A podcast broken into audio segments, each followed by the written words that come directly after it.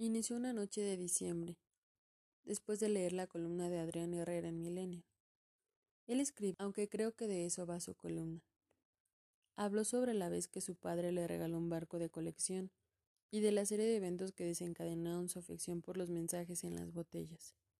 Cuando terminé de leer, tomé mi celular y grabé la historia para alguien que acostumbraba a dormir muy tarde, que vivía del cansancio y la monotonía. Después de un día de mierda, mi única intención era hacerle sonreír, así que le envié el audio justo antes de acostarse.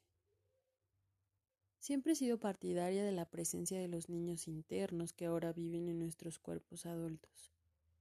Esos que ya no pueden subirse a los juegos inflables o recibir bolsas con dulces en las fiestas infantiles.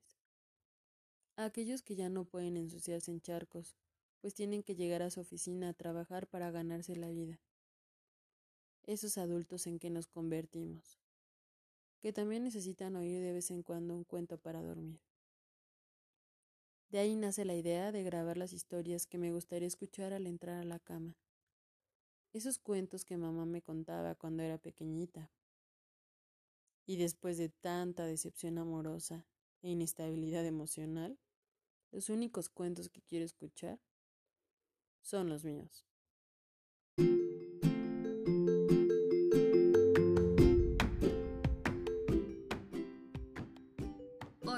Yo soy Tefi Perfab y esto es Microcuentos para Adultos, el podcast. Escucha una nueva historia todos los martes a las 8 de la noche. Si te gustó, compártelo. Bye.